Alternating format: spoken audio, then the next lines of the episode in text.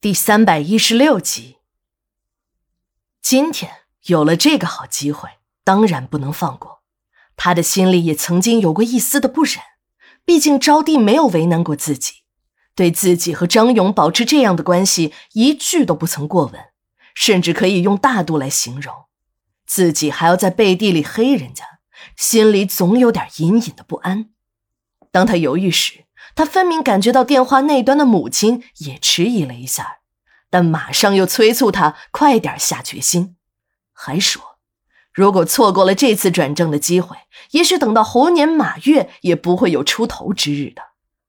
这句话真正刺激到了小燕的内心，为了自己一辈子的幸福，也只好昧着良心做点缺德事儿了。他的心里暗暗的祈祷招娣不要怨恨他。要怨就怨自己忍不住寂寞，丈夫只出差一天便把野男人带回家鬼混。想到这里，小燕的心里没有了负罪感，她决定和母亲一起为张勇设计一场捉奸在床的好戏。她这个连第三者都算不上的私人秘书，却站在了道德的制高点上去谴责起女主人了，还为心急如焚的张勇购买了当晚的机票。等张勇下了飞机。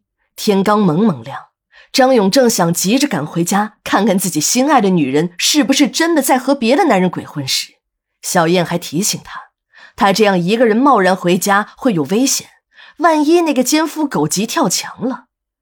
经小燕这么一提醒，张勇才想起来，自己一个人回去捉奸是有点便宜了那奸夫。干脆把自己家的那些个打手带上，也好痛痛快快的教训一下那敢在太岁头上动土的家伙。在张勇的心里，一直不相信招娣会把男人领回家。他认为，像招娣这样的女人，一旦回心转意，便不会再像那些风月女人一样朝三暮四的。他一再和许一求证，但这个女人一口咬定，说自己绝对不会出错。在张勇上飞机之前。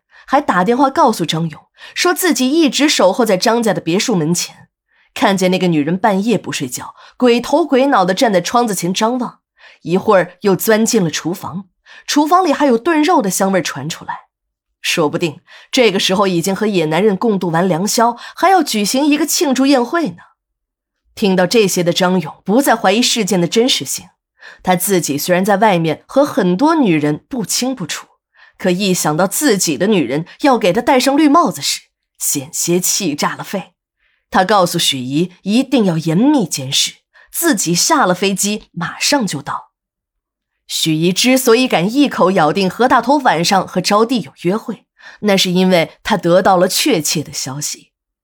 自从收了何大头的钱，没有给人家办事儿后，许怡表面上一副无赖的样子，但他的心里还是很虚的。毕竟是自己欠人家的，如果真的把何大头这个小人给激怒了，他就没有干不出来的事情。万一自己和何大头串通谋害主人的事败露，那张家父子真的会把他给活埋了。对于张家父子的为人，他这个在张家当了十几年差的下人比谁都清楚。作为张家的亲信，他听说过张家父子曾经活埋过背叛他们的人。这让他想起来都心惊胆战。为了避免不必要的麻烦，许一看见何大头时总是有意避让。当他看到何大头进张家时，还以为这个丑八怪要来找他的麻烦，他心里慌了好一阵子。当他知道何大头是来找招娣时，这才松了一口气。但心虚的他还是不敢在家中多做停留，于是找个理由出了门。等他来到大街上，又仔细的想了想这件事情。听说这个何大头以前就是癞蛤蟆想吃天鹅肉，一直在和自己家的少爷抢招娣，还差点得了手。现在少爷不在家，这个猥琐的男人来找招娣，还很神秘的样子，一定不会有什么好事儿。想到这里，许一便回到了张家别墅的对面，找了一个隐蔽的位置，开始静静的观察起来。等何大头从张家出来，许姨一看脸上笑开了花的何大头，就更证实了他的猜测，这里面一定有不可告人的秘密，他便在后面悄悄地跟踪何大头。